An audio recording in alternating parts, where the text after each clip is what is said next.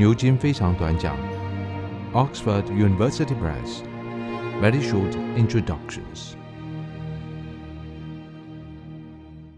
我们如果自问，我们为什么要看这本书？我们会觉得，诶，台湾也有多元化的问题，多元文化主义三重变迁。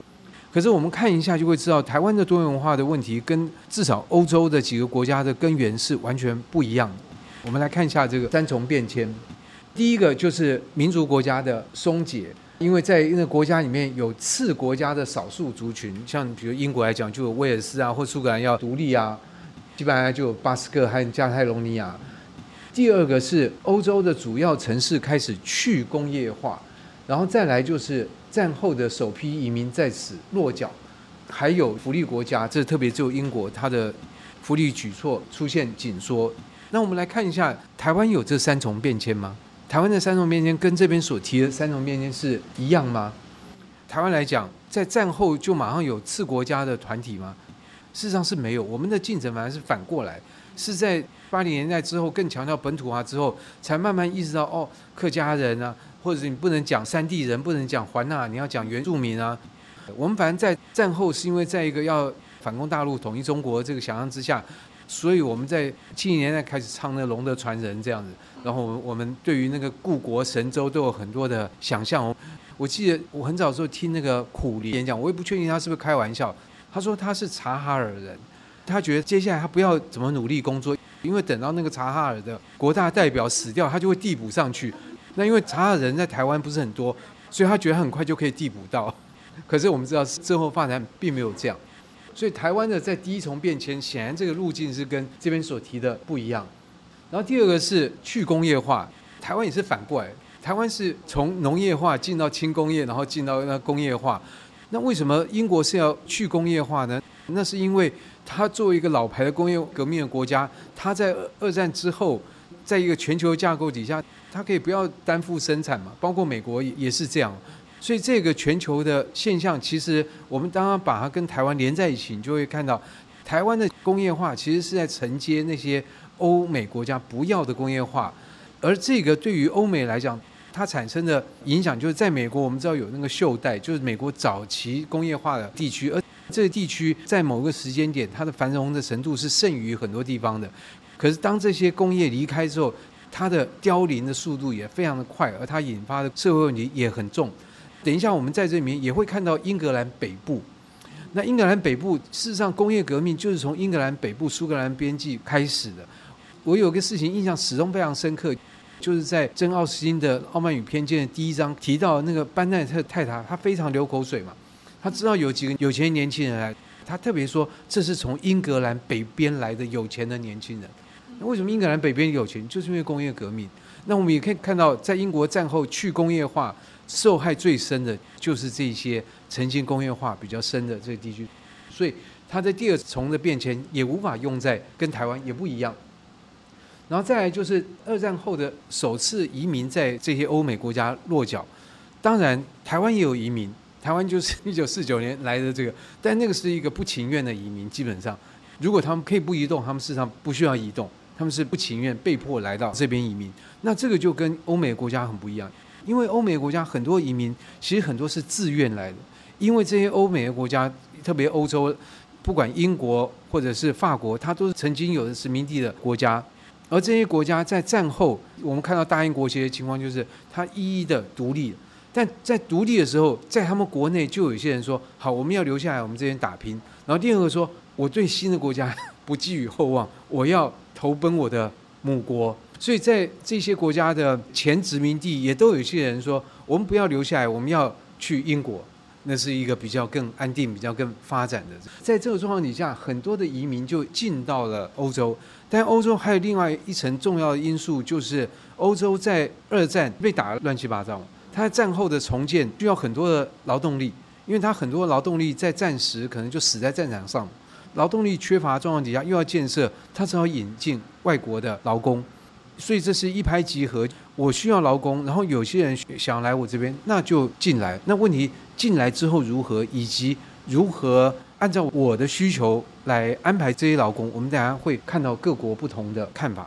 所以，我们其实看这三重变迁，它当然跟我们不一样，但是我觉得也都可以提供我们在思考台湾的问题上的一个架构。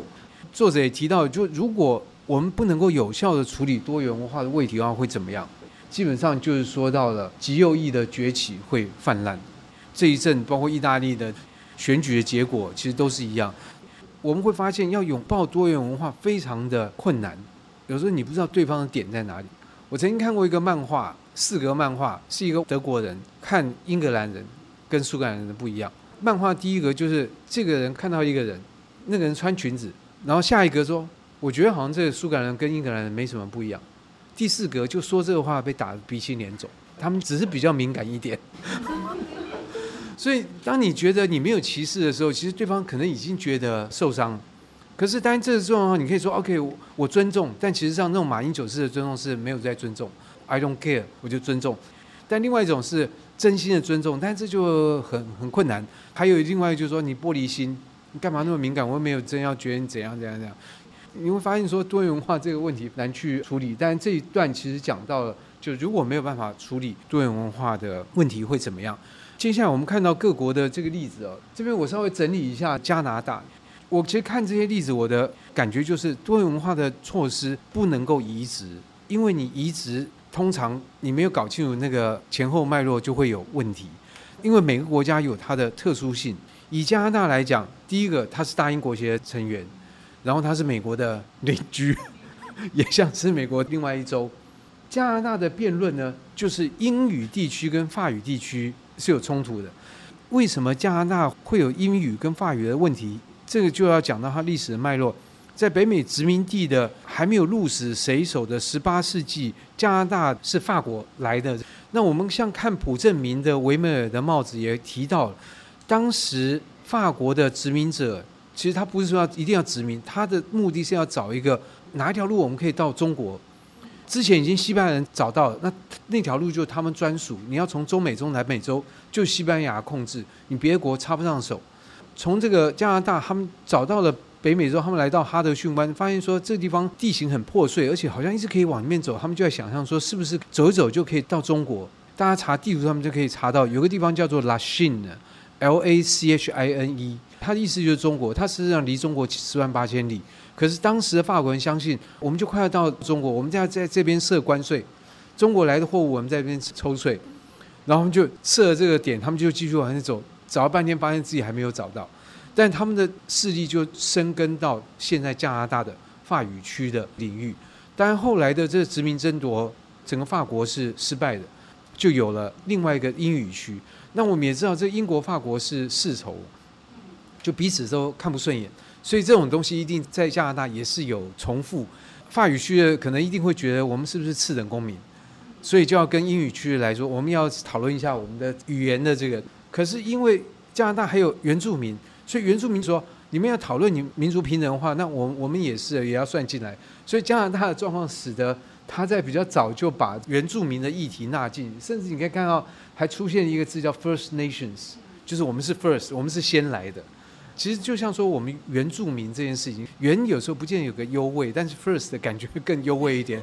其实这个事情到现在加拿大，我们可以看到那新闻还在道歉嘛，在发现说：“哦，原来白人做的事情比我们想到更可恶更多。”下一页的是澳洲，但澳洲的地理，第一个它没有这个英国、法国的问题，然后第二个它是 Australia，它以前是英国流放那流放的地方，然后我们看到在英国的这种影片或小说里面，基本上你如果要到澳洲的话，就这辈子不会再见面，就差不多是个生前的告别式。但是澳洲也因为它距离欧洲遥远，所以它相当程度是在亚洲。当然知道澳洲比较早是白澳政策，但是它照这边所讲，它在。这个七零年代，他就开始觉得这个路应该走不通了。澳洲必须要为一个多元文化这个社会来迈进。当然，我澳洲有一个好处，就是第一个，它地非常的大，所以它不会产生那很严重的资源的抢夺。那这是澳洲的状况。接下来，他其实讨论蛮多的是荷兰的社会。尼德兰的人口有百分之九是出生在海外，然后百分之十七，也就是说将近五分之一。爸爸妈妈其中有一个是外国人。荷兰当然，它也曾经是一个殖民帝国，包括印尼啊或者什么都有它的殖民地，所以他也要面对就是前殖民地人来到他们的社会的状况。这里提到了一个重要的事情，就是柱状化。所以柱状化就是一个庙、一个房子，它有很多个柱子，这个柱子都是各自独立的。他用这个来描述荷兰的社会的状况。我不知道这跟荷兰本身的很多它的历史或者地理的条件有没有关系？因为你只要看地图，第一个你会注意到荷兰是一个交通要道。以海路来讲，你要从英吉利海峡或更远的大西洋，你要进入北海，你就会经过荷兰。以陆路来讲，一边就是英国，一边就就是欧陆。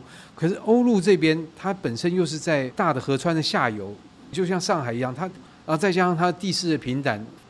那以历史来讲，荷兰曾经被西班牙统治了蛮久，然后他花了在七八十年，很不容易才脱离了西班牙。